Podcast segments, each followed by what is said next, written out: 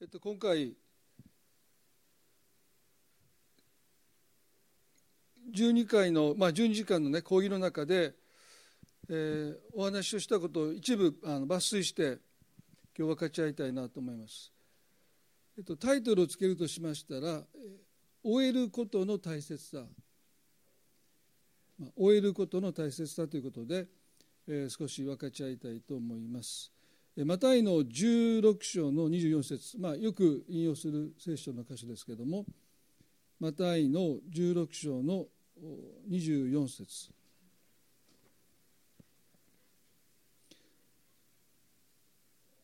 それからイエスは弟子たちに言われた。誰でも私についてきたいと思うなら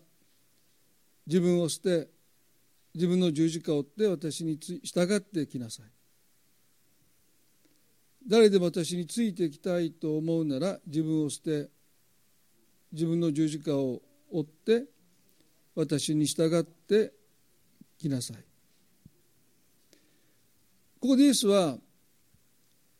私についてきたいと思うなら自分を捨てるようにとおっしゃった。まあ、もう少し言うとイエスについていくためにはどうしても自分を捨てるということが不可欠です。しかしこの自分を捨てるということが時々まあ誤解されていたり、まあ、よく理解されていないことがあるように思うんですね、まあ、日本語で私たちはあまり自分を捨てるという表現をしませんので、まあ、文字通り読むとですね、まあ、何か自分を否むというか自分をまあ蔑むというか。もっと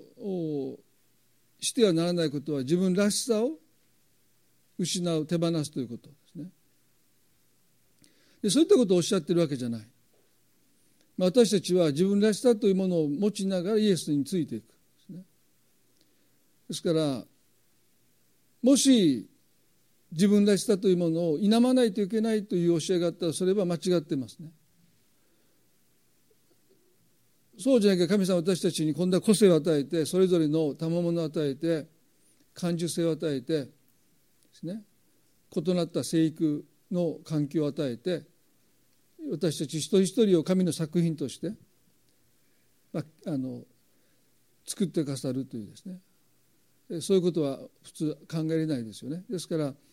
自分を捨てるということは決して自分の個性とか独自性とかそういったものを否むということではありません。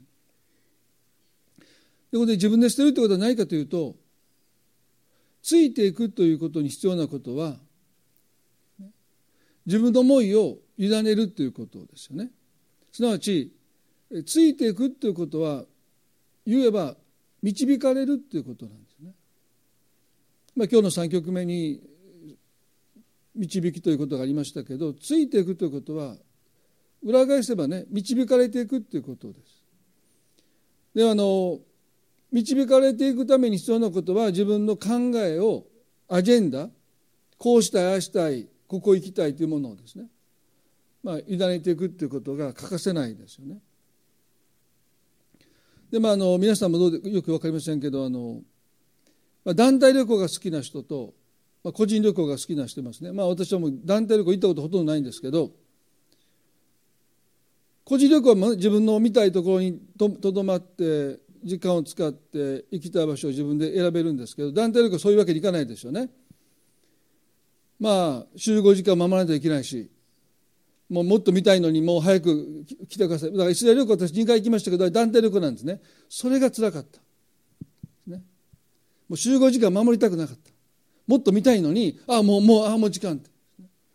まあ、それはかなりその、ね、慣れてなかったのですごい、まあ、ストレスになったってそんなふうに思いますね。でも団体旅行のいいところは何も考えなくてもいいっていうのがありますね。ぼーっとしててもねもう道に迷うことがない、まあ、ぼーっとしてあの取り残されることあるか分かりませんけど、まあ、そんなに緊張しないで、ねまあ、別に行くとこ行くところについていって、まあ、説明を聞いてるっていうこともあるかもしれない。だから私についていきたいと思うならばというこのイエス様の言葉に従うためには私たちの持っている考えこうしたいああしたいというですね、まあ、そういうものを一旦手放さないといけない。でそうじゃないと導かれないですね。またあのあの人どっか行った、まあ、大体団体旅行で1人いますよね、まあ、1人か2人。あるいはそういう夫婦がいますよね。いつも集合時間に来ない、ね、まあそうなってしまう可能性だって私たちにあるんじゃないかな。そんなふうに思います。ここでイエスは私に従ってきなさいとおっしゃったんですけどこれどういうことかというとイエスについていくということは、まあ、導かれるということ。それは私たちがまだ入ったことのない領域に入ったことのない世界に見たことのない未知なる領域に私たちが入っていくということなんです。自分では通っていけない場所に神様私たちを連れて行こうとしている。それがついてきなさいということですよね。あなたが私についてこないと生涯かかっても入っていけない場所がありますよって。自力では見出せない場所がありますよって。だから私についてきなさい。そして神様皆さん一人一人になお皆さんを導き入れたい場所がある領域がある世界があるということをですね皆さんぜひまず覚えていただきたい。ね、いやもう私よく分かってますから自分で行きますってそういうことじゃないんですね。クリスチャン生活何年してますからもうよく分かってますって。ね、毎週教会に行っていろんな教会でもね私がすべきことはもうよく分かっててそして日常生活でもどうやって祈っていいかどういう時に聖書を読んでどういうふうにして、ね、信仰を働かせていくのかもうよく分かってます、ね、もう別にイエス様についていかなくたってもう私は自力一人で行けますっていうふうに私たちはついついなりがちなんだけどそういう私たちにねイエスは今日もついてきなさい。私についていきたいと思うなら。聖書の箇所をちょっとね開いていただきたいですけどルカの9章の62節。9章の62節でイエスはこうおっしゃいました。ちょっと聖書開いてみましょうか。ルカの9の62です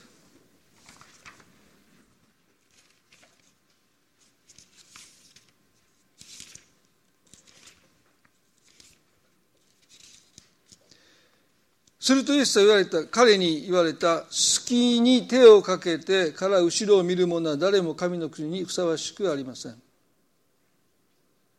隙に手をかけてから後ろを見る者は誰も神の国にふさわしくありません、まあ、この箇所はですねある人がこの59節でこう言ったんですね。イエスが私に従ってきなさいと言われた。しかしその人言った。まず行って父を葬ることをお許しくださいと言いました、まあ、この箇所は皆さんにも何度もお話したか分かりませんけども父を葬るっていうのは葬儀を執り行うことではなくてお父さんが存命の間お父さんが願うことをまず優先させてくださいまず言っていたそういうことですね。まずお父さんの願いを優先させてくださって父が亡くなった後あなたに従っていきいきますと言いました。それでイエスは好きに手をかけ好きに手をかけてから後ろを見る者は誰も神の国にふさわしくありませんとおっしゃった。まあ畑を耕す時に好きにね手をかけてその地を耕す時に基本的にはまっすぐ前を見ないといけないんだけど何か気になるんでしょうね。後ろを振り向いた時にどうなるかまあ当然もう体が後ろを向くとですね、まあ、方向がもう歪んでしまうわけですよね。でまた元に戻して好きに手をかけて他を耕そうとするんだけどまたまた後ろを見るとまた方向が変わってしまうですからそういうことを繰り返し繰り返しする人は神の口にふさわしくないっていうのはねやがてイエス様のお姿を見失うんだってちゃんと前を見てないといつかイエス様がどこに行かれるのかそのお姿を見失うことになりますよ。ですが神の国にふさわしいものとは前をちゃんとまっすぐ見てもう後ろを振り向かないでついていくものだとおっしゃった。だからあなたが父のことが気になって気になってしょうがないならば私についてきたってあなたの心おそらく自分の父の家のことに心が向いているので私が言うことも上の空でしょうですね。でそういう人はふさわしくないんだって心を定めなさいってイエスもおっしゃった、ね、もう後ろを振り向いてダメだっておっしゃった。皆さんねあのイスラエルの民が約束の地まで行った時にその地に入ってくことを拒んだってことはもう繰り返しね私たちは学んでいるわけですけどもでなぜ彼らが約束の地に入っていかなかったのか神様がそこまで導いてくださったのにそれ以上進まなかったのかというとまあもちろんその地に手強い敵が住んでいたということも、まあ、その理由でしょう。神様を最後の最後は徹底して信頼できなかったということもその理由の一つでしょう。でもそうさせたわけがあるんですね。前を前に進むことを躊躇し結局は約束の地に入っていかなかった。その理由は敵が強かったあるいは不信仰だったっていうこともありますけどでも根底にあるのは彼らはエジプトを出たんだけどその心はエジプトに残ってたってことですね。民数記の14章の中に彼らはですねこんなふうに言いました。民数記の14章の3節でなぜ主は我々をこの地に導いてきて剣に倒れるようにされるのか。妻や子供はかすめ奪われてしまう。エジプトに帰る方が我々にとっては良くはないかと言いました。そして互いに言った。さあ我々は頭を一人立ててエジプトに帰ろう。結局彼らにはね選択肢があったんですよね。約束の地の前まで来ていながら前進するか元に戻るのかという選択肢を持ったまま彼らはもうそれについていった。だから彼らはね導かれているようで自分たちの思い自分たちのアジェンダ自分がこういうことをしたいんだというものを結局手放さないままエジプトを離れたということですね。ですから約束の地の目の前まで来ていながら彼らにはもしダメだったら変えるという選択肢があったわけです、ね、だから彼らはトライもしない。足を一歩踏み入れようともしないで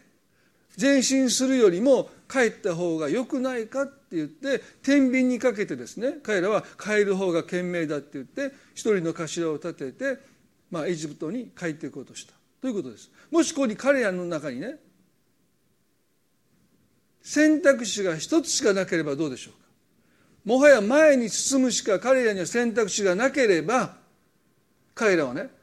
葛藤したでしょう。悩んだでしょう。不安になったでしょう。でも最終的には神を信頼して決断して約束の地に入っていたと思うんです。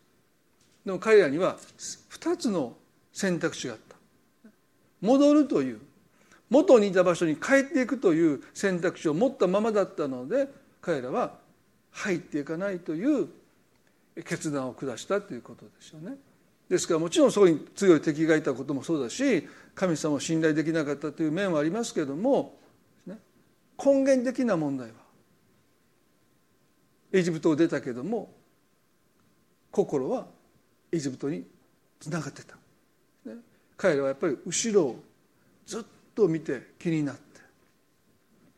やっぱりエジプトの方が良かったんじゃないか出てきたらね本当にこれが正しかったのかな。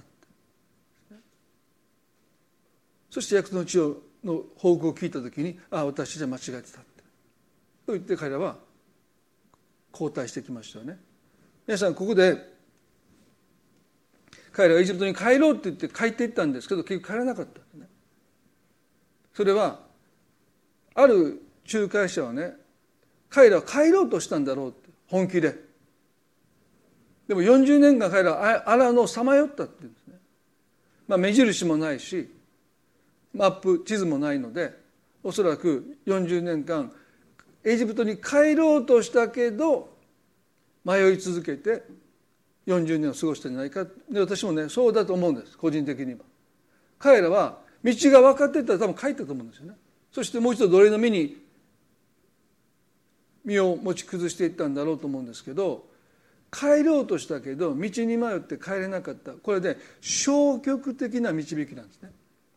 神様は私たちを導く時に積極的なすなわち私たちがついていくという意思表示をして私たちがイエスの背中を見てついていくというのが積極的な導きとするならば、ね、もう後ろを振り向いて、ね、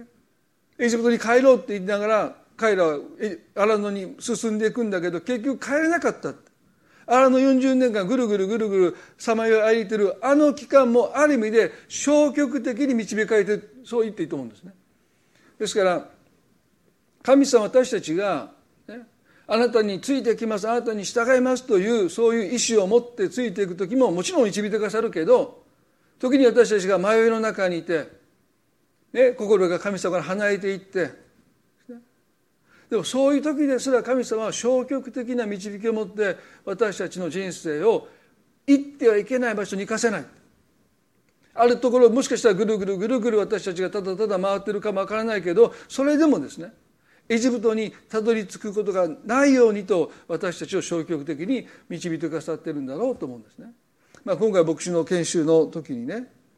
あの思ったことは、まあ、あの若い頃からもう牧師になろうと思って志して牧師になった人も結構いるんですよね。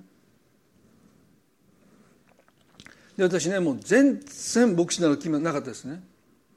でなんで牧師になる気がなかった私が牧師やってるのかというと消極的な導きがあったと個人的には思います。僕の兄弟の方が牧師になった方がみんながふさわしいって言ってましたからだから僕もねあの若い小学生とか中学生とかでね高校生ぐらいでもう牧師を目指してっていう、まあ、そういう気は全くなかったですよね。でなんで今牧師してるかというと本当にもうあのぐるぐる回りながらでしょうかね自分の意思でなりますっていうわけじゃなくて、まあ、気が付いたらなってたという、まあ、これも消極的な導きかなと思いますね。でもできたら消極的な導きで導かれるよりも私についてきなさいというこの招きに応答していくそういう歩みを私たちはしたいなとそんなふうに願わされます。でイエス様がですねルカの17章の32節でロトの妻のことを思い出しなさいということをおっしゃった箇所があるんですね。ロトの妻のことを思い出しなさい。で何をおっしゃってるかというと皆さんロトの妻のことをよくご存知だと思いますね。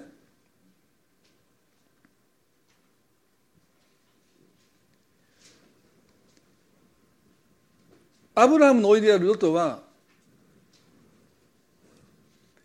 ソドムとゴモラに住んでいました。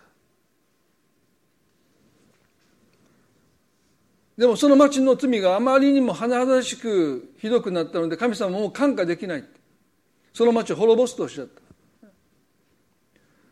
でその時に見つかいがロトとその家族に家族を連れて今すぐ逃げなさいとこれが創世記の19章の15節に書いてますね。さあ立ってあなたの妻とここにいる二人の娘を連れてきなさい。そうでないとあなたはこの町の咎のために滅ぼし尽くされてしまいますと言いました。するとね16節で彼らをためらっていたと書いてます。彼らをためらっていた。町が滅ぼされるというこの見つかりの警告を受けても彼らはためらったって。すぐに決断して町から出ようとしなかった。どうしてか。たくさんの財産を持ってたからですよね。家畜があって土地があって。ね。だから彼らはためらってる。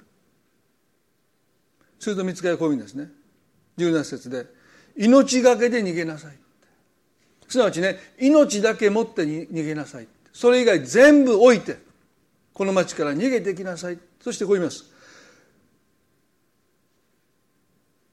後ろを振り返ってはいけないって見つかりが言うんです。なぜ振り返っていけないのか。それは取りに戻戻ろうとするからですね。よくねこういう悲惨なあのことがありますよね。火事でまあ大切なものを取り戻ってその日にまあ焼かれて亡くなっていうことがですねあります。ですから戻ろうとしてもまあその中に家族がいたらね、まあ、もしかしたら子供がいたら親は火の中に飛び込んでいくこともあり得るだろうと思いますけれどもまあ、例えばここではねロトとロトの妻と2人の息子はもう逃げ出そうとしてるわけですからまあ家族がそこにいるわけじゃない。でも大切な財産がそこにある。あれだけは持ってきたいって、ね、あの通帳と印鑑とあるいはあの母の形見あるいはあの写真た写真をアルバムを取りに戻って行ってしまって命を落とすことだって起こり得るので見つかいは後ろを振り向いてはいけない、ね、もうあなたの今まで歩んできたその生活を終わらせなさいとおっしゃった。まあこれ非常にいいですね。まあ私たちの人生でこういうことが起こりうるとは思いませんが命だけ持って逃げなさいなんていうことがですね起こらないことを願いますけどもね。でもだから彼がためらうことよく分かります、今までの人生がそうにあるわけですから。それを全部残して、ね、この場所から逃げてきなさいって言いました。そして彼らは逃げていくんだけどロトの妻が後ろを振り返ったので潮の柱になったと聖書が書いてるんですね。まあ、あのエルサイスラエルに行った時にその場所ソドムとゴモラになった場所っていうのは大体もう特定されてますのでその場所を行った時にガイドの方がですねあの丘のちょっと小高いところにあのあの柱がありますね。ああれがって僕えっ、ー、と思いましたね。ちゃうやろって突っ込みましたけどガイドの人もちょっとこうなんかこうねこれですと言えませんよね。今ねイエス様の十字架の場所もここだって特定できないのでシナイ山だって同じような山がいっぱいあるわけですからね僕たちはここはシナイ山だって登っていくんだけどでも周りに同じ山いっぱいありますからね僕もうそういうのダメなんですね。え？なんでこんな似た山あるのにここがシナイ山ってだからちょっとちょっとこう冷めてる自分がいるんですけどねでもまあまあそれはどどっかでしょう。ね、その中まあ、だから違う山に登ってたかも分かんないですよね。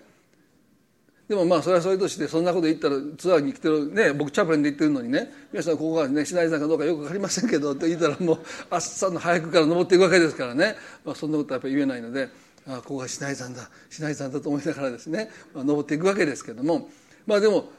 実在の場所であることは間違いないのでまあどこかにそういう潮の柱があるのかもしれませんけどまあ一つの教訓としてね後ろを振り向いてはならないといった見つかりの言葉に、まあ、ロトの妻だけはですね、まあ、やっぱり残してきたものが彼女にとっては大きな意味があったんでしょうね。それを忘れて前を向いていくことができなかったね。ですから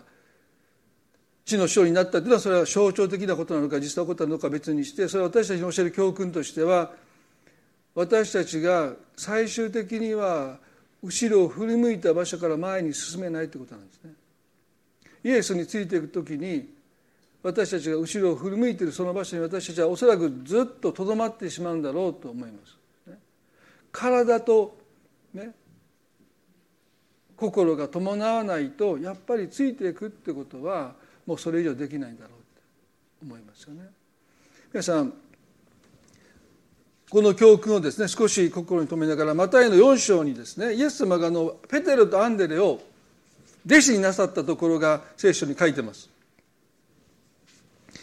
マタイの4の19でイエスは彼らに言われた私についてきなさい人間を取る漁師にしてあげようとおっしゃった。ここでもイエスは私についてきなさいと招かれて人間を取る漁師にしてあげようというと彼らはすぐに網を捨ててイエスに従った。これが一つのパターンですよね。私についてきなさいというこの招きに私たちが応答するためには何かを捨てないとついていけない。彼らは漁師をしていましたので、ね、人間を取る漁師にしてあげようって言われた時に彼らはねそれがどういう職業になるのか理解したとは思えないんですね。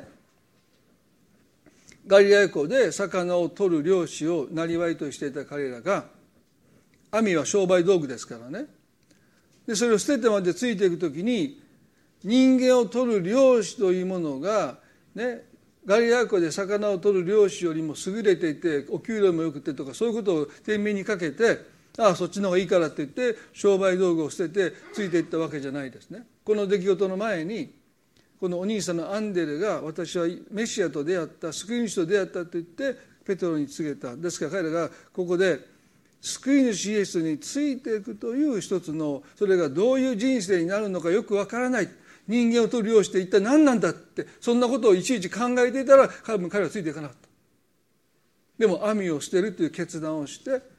彼らはイエスについていった。彼らが弟子になっていった一つのやっぱり条件が網を捨てるということですよね。今までの生活に別れを告げていくという決断を彼がここで下したことは非常に大きかった。でもそんなことそうそうできるわけじゃないんだけども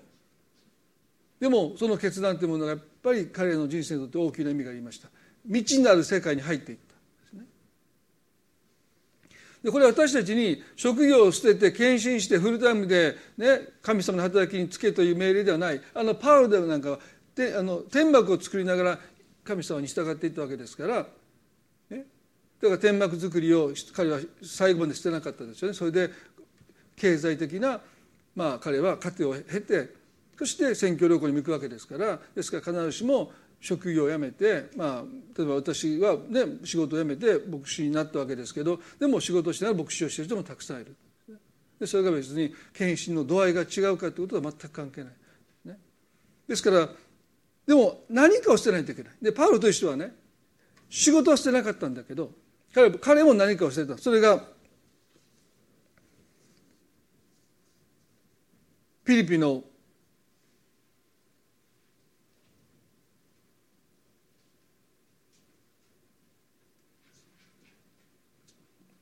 3章の3節から6節に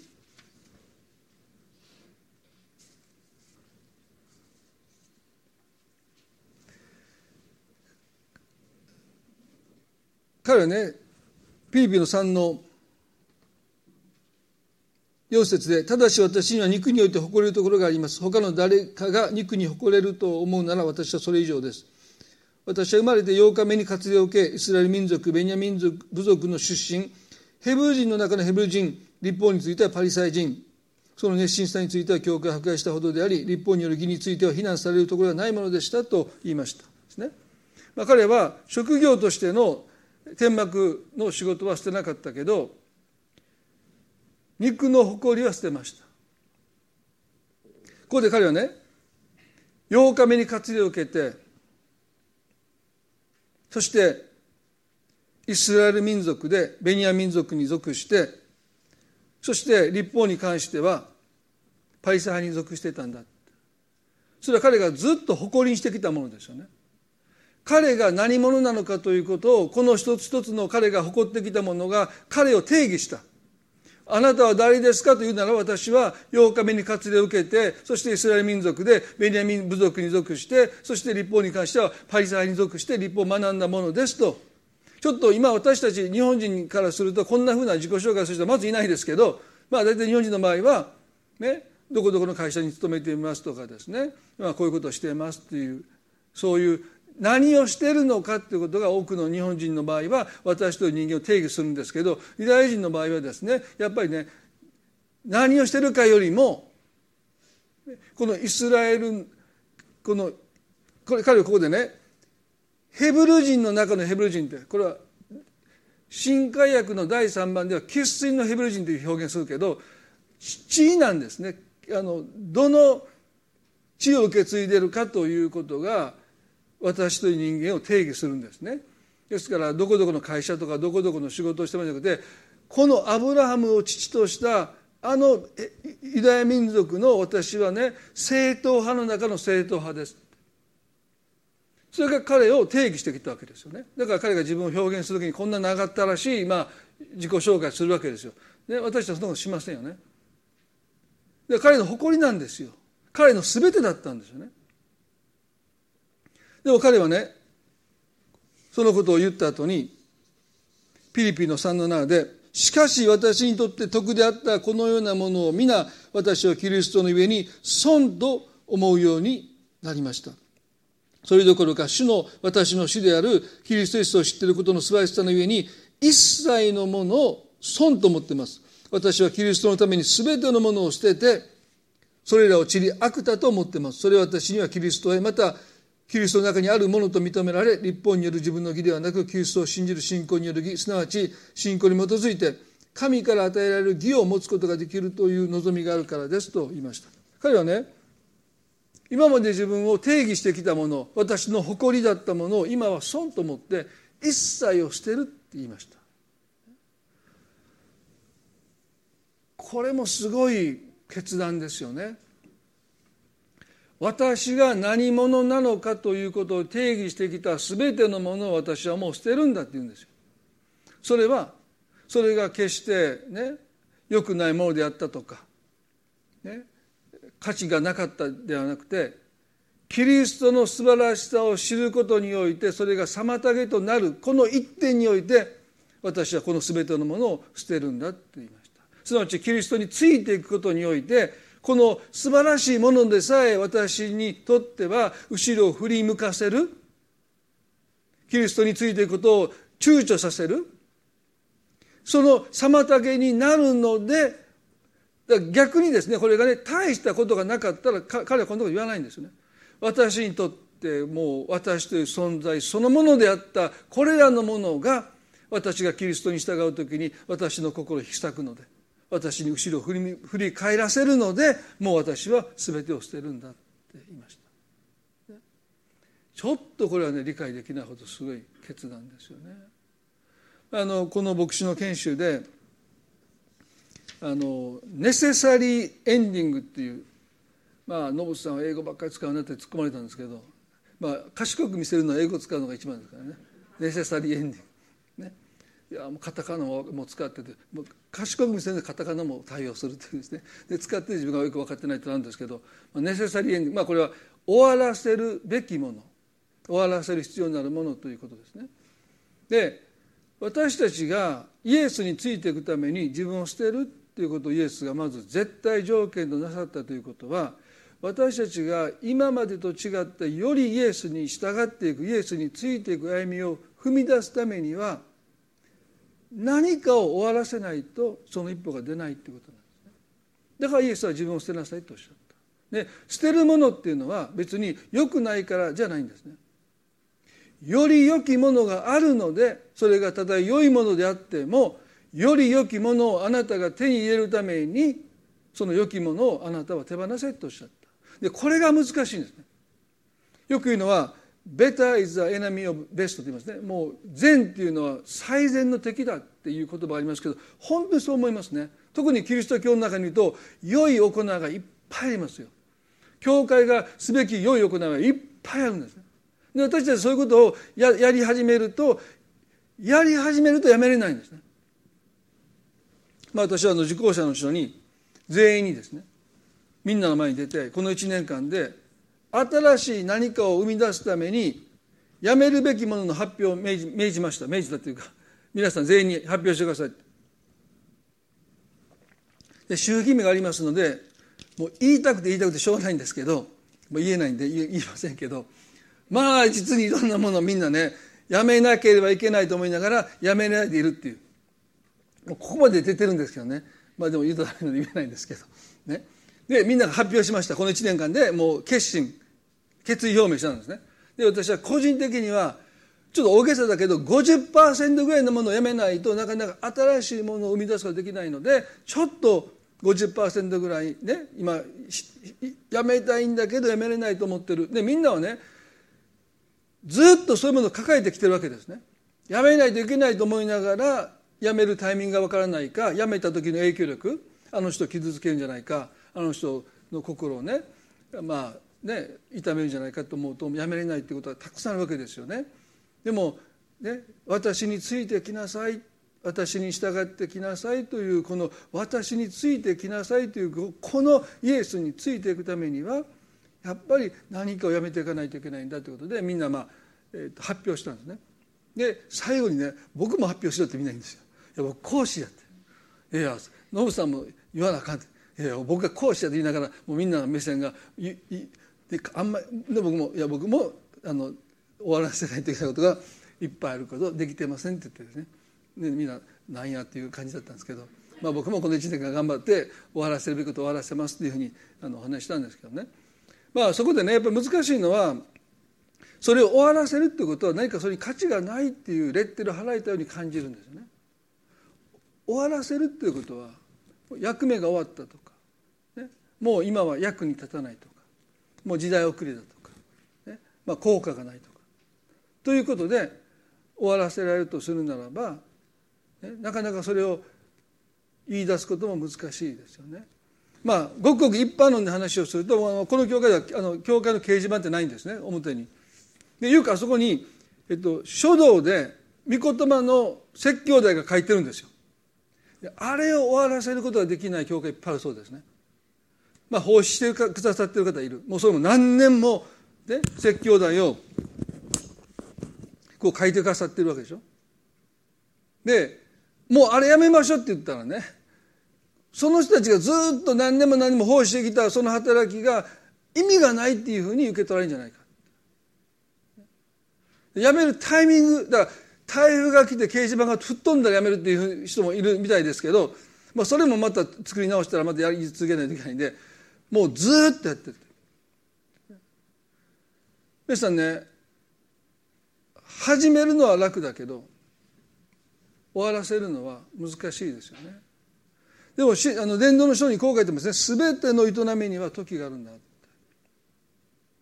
始めることに時があって終わるのに時がある植えるのに時があって引き抜くのに時がある建てるのに時があって壊すのに時があるんだって。で私たちは始める時植える時建てる時の時を見出すことは容易ですけど始めたものを終わる時建てたものを壊す時植えたものを引き抜くこの時を私たちはなかなか見極めることが難しいですね。クリスチャンにとってイエスについていく時に絶対に学ばないといけないのは終える時を知るってことです。それは今までしてきたことが価値がないって意味じゃないんです。全ての営みには時があるということはね神様は何か新しいことを始めようとする時に何かを終わらせるんですよね。彼らがアランドにいた時にあなた方はここに長らくとどまったので向きを変えて出発せよとおっしゃったですよね。モーセの働きも神様はここまでだとおっしゃった。あなたは約束地に彼らを導き入れないんだ。ここで終わりだって告げられた。それはある人にとってはね残酷だと思う。でも私はそう思わないんですね。もちろん彼がね岩に命じろとおっしゃったのに岩を打ち叩いたことで民の前で私を聖なるものとしなかったということを神様おっしゃったんだけどでもですよモーセの働きがあそこで終わったのには単なる彼が失敗を犯したっていうだけじゃなくてやっぱり定まった時があるというあの伝道の書のあの三章の言葉がそこにも私はあると思うんですね。で私の父もそうですよ。それをね33歳でなんで山で祈りながら死んだんだ、ね、止めとけばよかった。そういう人間的な考えと。でも全ての営みには時があるとするならば彼の生涯はそこで終わることが神の時だったと思います。それは、ね、私たちが思ったよりも短くて 33, 33年の短い生涯でしたけれども私たちはそこに神の時を覚えていかないといけないそうじゃないと全てが私たちの行いによって時が決まっていくということはこの信玄あ伝道書の3章の神の言葉と反しますよね。ですからモーセが80歳のなってそして彼がその働きっていうものをですねあの約束の地の前で終わらなければならなかったっていうのは単に彼が失敗を犯したっていうだけじゃなくてそこにも神の時があったんだろうと。ですね。それは彼の歩んできた人生を否定するものではないですね。ここがあなたの終わりだって言ってくださった、まあ、そういう意味で皆さん私たちは私にとってのねネセサリーエンディング何を終わらせるべきなのか。よりイエス様についていく。何が私の心を引き止めるのか。そういうことを少し最後に考えていきたいと思います。ヘブルの十四章の中にモーセが出てきますけれども彼はですねヘブルヘブルの手紙の11の24で信仰によってモーセは成人した時にファラオの娘の息子と呼ばれることを拒んだと書いてます。儚い罪の楽しみにふけるよりもむしろ神の民と共に苦しむことを選び取りました。彼はキリストの上に受ける恥ずかしめをエジプトの宝に勝る大きな富と考えました。それは与えられる報いから目を離さなかったからです。あります。モーセがモーセになっていくそのプロセスは、ね、ここで彼が与え罪の儚い楽しみにふけるよりもむしろ神との旅ともに苦しむことを選び取ったとありますけどこの選び取る前についていく選び取りの前にどうしても不可欠なのがですね彼はファラオの娘の息子と呼ばれることを拒んだというこの箇所です。彼を定義づけてきたあなたはファラオの娘の息子ですというこれはもう特権中の特権なんですよね。誰もが望むんだけどそんな立場を手に入れることのできないその立場を彼は神の民と共に苦しみを経験するためにそれを拒んだと書いてます。それを捨てたんだって。でも皆さんねこれ大きな決断ですよね。ファラオの娘の息子と呼ばれることを拒むっていうのはね。彼の皆さんあの出来事をご存知ですよね。ファラオがファラオがですねヘブル人があまりにも増えたので男の子が生まれたらナイル川に投げて殺さなければならないという命令を出した。でも神を恐れる助産婦が男の子が生まれてもそれをナイル川に投げないで生かしておいた。そしてその中の一人がモーセですよね。そして彼女はそのモーセを母の手に手渡します。で母はそれを受け取った瞬間同罪です、ね、ファラオの命に従わなかったってことになるので受け取りを拒んだ母もいただろうと思うんですね。いやもうこんな子を私が受け取ったら私も同罪になるので受け取れませんっていうそういう母親もいたんだろうと思うんですけれどもモーセの母はその子を受け取って3か月間隠していた、まあ、今のようにですねもう遮音性のあるそういう家じゃないので、まあ、泣き声なんてすぐに漏れてしまうので、まあ、口を押さえたんでしょうかあるいは、ね、何かでかぶせて声を殺そうとしたんだけど、まあ、ついにもう彼女はですねもう隠しきれないと思ってパピルスのカゴに入れてナイル川の川岸に置きました。でそれを水浴に来ていたファロンの娘が見つけて取ってこさせるとその中にモーセがいた。で本来ならば、ね、自然の流れだともう彼女はためらうことなくですね、まあ、メシカに命じてその男の子をナイル川に投げ込んだはずなんですね。それはファラオの娘は父の怖さを知ってたからですね。父は私を例外扱いしないということをおそらく彼女は知ってたんだろうと思います。でも彼女はその父の違反してその子を育てる決心をした。だからモーセという名前はですね水の中から私がこの子を引き出したからだっていう。それがモーセの名前です。すなわちねちょっと恩気性がましい。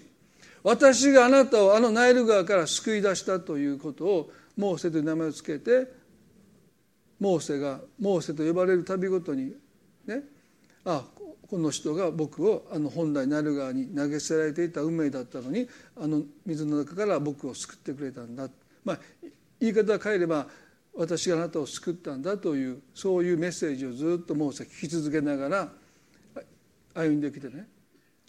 でその母の娘、まあ、母の息子と呼ばれることを拒んだというのはねなかなかできないですよね。彼は母を憎んだわけでも感謝の気持ちを持たなかったわけでもなくてどこまでもその恩を忘れることなかったと思うんですね。あなたが僕を本当の意味であの水の中から救い上げてくださったんだって感謝しても感謝しきれない。でももし私がそのあなたに対する恩義にとどまるならば私はあの民を見捨てることになるんだ神は私を召して私についてきてついてこいと神がおっしゃるそのその招きに私が従うためにはお母さんあなたに抱いているこの恩義に私はとどまることができない。ねあなたの息子と呼ばれることを今日で終わりにする。それはね本当に彼の心にとってはね苦渋の選択でしょ。そんなたやすい選択なかったと思うんですよね。分かってほしいって。まあねファランの娘彼女養母がどこまで分かって納得したか分からない。でそれでももうここにとどまれないって。そして彼はファラオの娘の息子と呼ばれることを拒んで彼は神についていった。ですよね。もしその決断を彼が伸ばし伸ばしていくならおそらく彼は生涯エジプトにとどまり続けたんだろうと思います。皆さんイエスについていくために私たちは何かを捨てないといけない。でそれは価値がないからじゃないんですね。あまりにも尊いだから私の心を引き裂くことになることを私たちは知ってるいつか後ろを振り向いてしまうだから私たちは終わらせるという一つの決断それを抜きにしてついていくことがやっぱりできないんだろうと思います。私たち一人一人にはまだ入っていかないといけない。神様の祝福があるし神様が願っている計画があるし未知なる世界がまだ私たちは待っているんだろうと思うんです。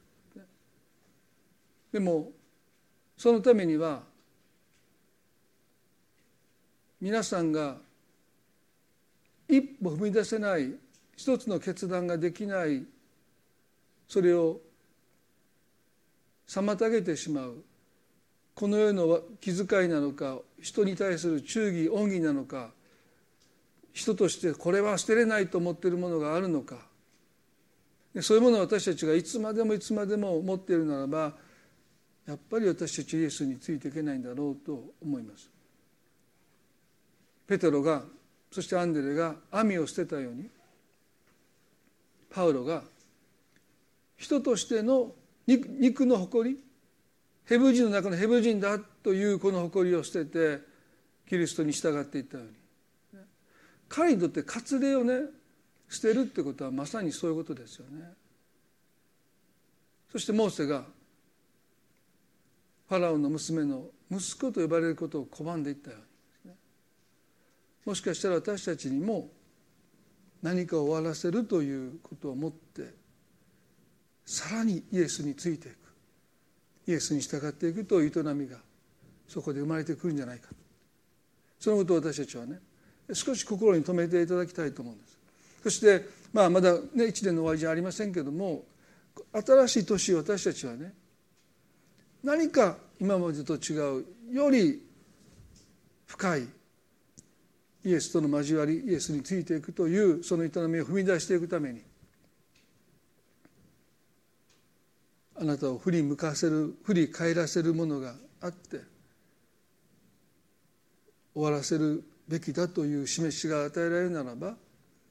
時に私たちはそれに対して分かりを告げて前を向くということが神様は願っているんじゃないかなってそんなことをですねまあ集まった牧師たちにも話をしてでまあもちろん私もそのことに心を向けていきたいなと思います。どうか皆さん私についていきたいと思うなら自分を捨てろとおっしゃった。それが何なのか。それぞれ祈りつつ気づきが与えられたり示されることを祈っていきたいなと思います。それではどうぞ目を閉じていただいて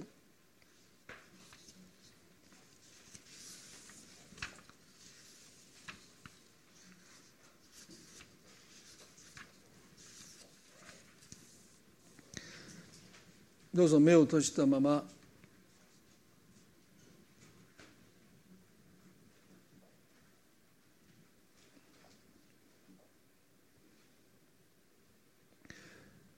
今以上にイエスに従うという決心を妨げる恐れが私たちの中にあるんではないでしょうこれを手放さないといけないんじゃないかというその私たちの心をつなぎ止めているもの。それはもしかしたらね人を許さないといけないんじゃないか。イエス様あなたに従いますというならば許せてない人間関係が示されて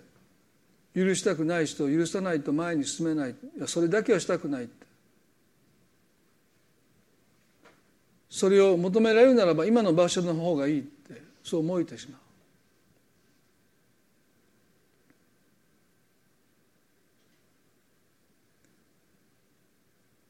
人への恐れが私たちを引きとどめているのかもしれない、ね、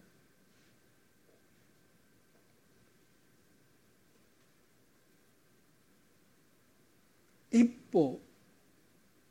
踏み出すことをあなたの心で何があなたをとどめているのか神様がどうか気づきを与えてくださって。そして本当にそれがイエスについていくことをずっと長い間とどめてきているものであるならば終わりを迎えるという一つの決断をその決断なくして前に進めないのかもしれない。乱暴にこれを適用すべきじゃないと思うんですね。よく祈ってよく考えて示されて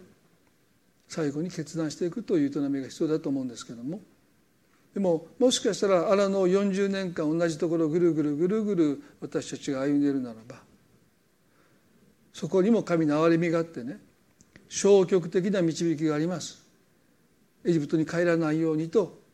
神様が荒野で彼らを40年間もさまよい歩かせてくださったのは神様の憐れみです。彼らはそのことで奴隷に前に戻ることがなかったですよね。でもその歩みの中で約束の地に向けて踏み出していく一歩はやっぱりどこかのタイミングで必要なんだろう。さあもうあなた方は向きを変えて出発しなさい。神様があなたに持っておられるその祝福をしっかりと受け取っていきなさいっていうことを神様が私たちに語っていてくださるならば私たちはその招きについていく決心が必要なのかもしれない。積極的な導きの中に生きていくその一歩を踏み出していきたい。その時が今だとそう思われる方はね私に勇気をください。あのヨシアに「大しくあれ強くあれあなたにはそうあってほしい」と民が願いました。私たちにもそういう一つの勇気決断が必要なのかもしれないですね。一言祈ります。イエス様あなたは憐れみ深いお方です。約束の地の前まで行きながら私たちはこの地に入っていかない。一人の頭を立ててエジプトに帰ろうって神に反逆しました。でも彼らはエジプトに帰ることはなりませんでした。40年間あの歩き続けましたあなたが彼らを導いていてくださったんだろうと思います。でもそれだけじゃエジプトには帰らなかったけど約束の地には入っていけない。向きを変えて出発しなさい。神様あなたの憐れみの中に私たちが生きていることは何という幸いでしょうか。時に私たちはあなたを見失ってもあなたは私たちを見失わない。私たちを導いてくださる。でも一人一人には入っていくべき場所がまだ残されているとヘブル書に書いてありますけれども本当に私たちにはその私たちが入っていくべき場所がまだ残されている。この生涯の中で神様私たちにその足の裏で踏んでほしいと願っているあなたの祝福があると信じます。どうかあなたについていくために私は何を捨てるべきなのか何を終わらせるべきなのか示してください。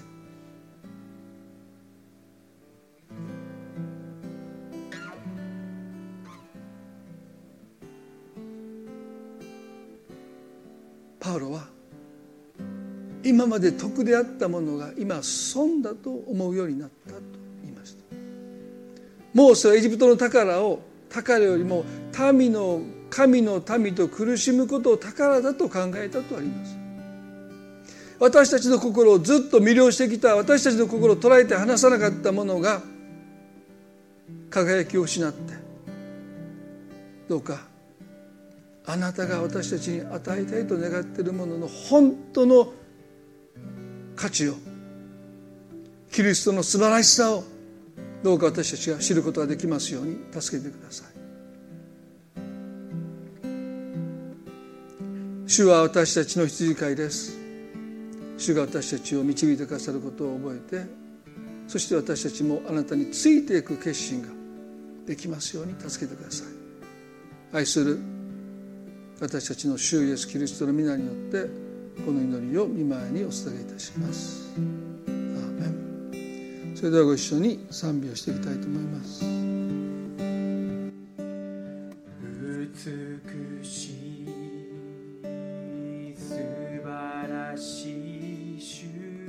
その御手で我がすべて治める。完全な計画によりあなたの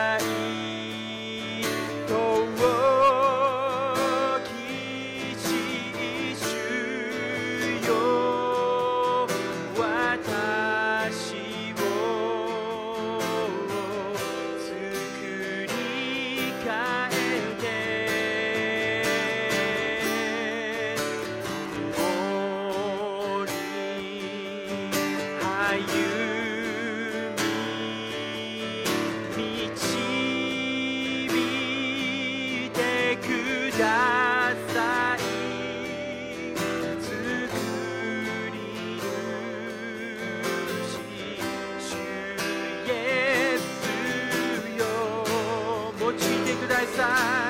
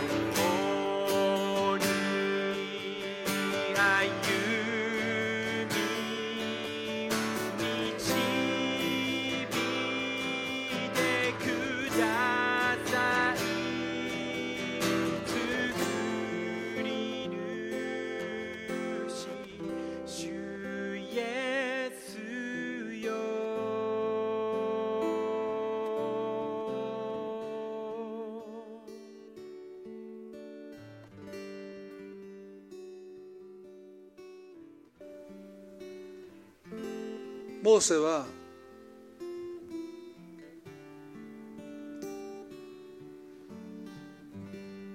120歳で生涯を終えましたけど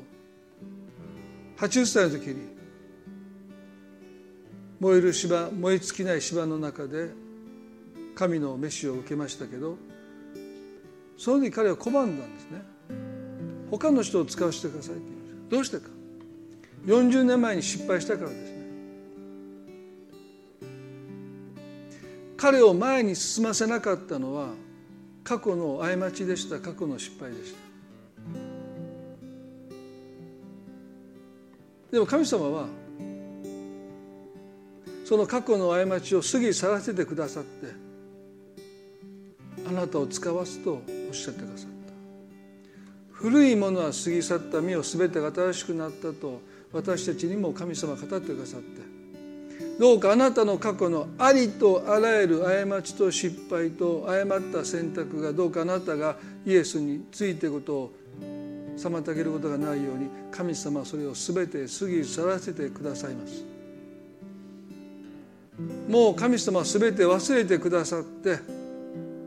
あなたを使わそうとしてくださいだからどうかあなたも古いものは過ぎ去ったというこの神様がなさってくださった宮沢を信頼してどうかあなたの過去の過ちをもってあなたを定義して他の人を使わせてくださいとモーセが神に嘆願したようなことを私たちは繰り返したくないですね。神様はあなたがどのような人になりうるのかを知った上であなたを選んであなたを使わせてくださるのでどうか過去のあなたがどうかあなたを縛りつけることはないように神様が過ぎ去らせてくださるように祈りたいと思います。どんな信仰者としての歩みであったとしても過去はもう過去です。神様も前を向いています。そしてあなたを導こうとしてくださっています。そして今日あなたに私についてきたいと思うならと声をかけてくださってるんだろうと思いますね。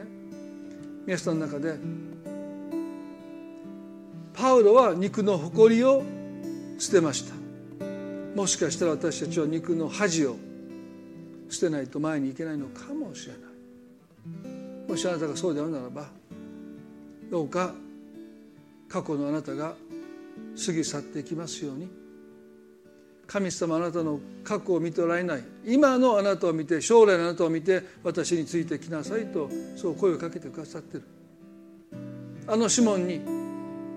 三度イエスを裏切ったシモンに教会を託したのはイエスですよ。あなたのことなんか知らない知らない知らないとあんな人知らないと言ったその男に神様はこの十字架で勝ち取ったこの教会を彼に託してくださった主は私たちにも同じ種でありますから。短く祈ります。どうか過去のあなたがあなたを縛っているならば過去のあなたが過ぎ去っていきますように。イエス様三度あなたを知らないと呪いを誓ってまでも否んだペテロをあなたは教会のリーダーにしてくださった。キリストの十字架はそんな過去すら完全に過ぎ去らせます。そして主は今の私たちと将来の私たちを見てくださって私についてきなさいと声をかけてください。どうか。今イエスについていくことを過去の古い私が妨げてるとするならばどうかその古い私を過ぎ去らせてください。そして新しい心であなたについていくことができますように。過去の痛みも過去の恥も過去の後悔も神様過ぎ去らせてください。新しい心を今日私たちにお与えください。そして新しい心を持ってあなたについていくことができますように。主よそう願う一人一人のうちにあなたが宮沢を成してくださることを信じます。感謝して愛する主イエス・キリストの皆によってこの祈りを見舞いにお捧げいたします。アーメン。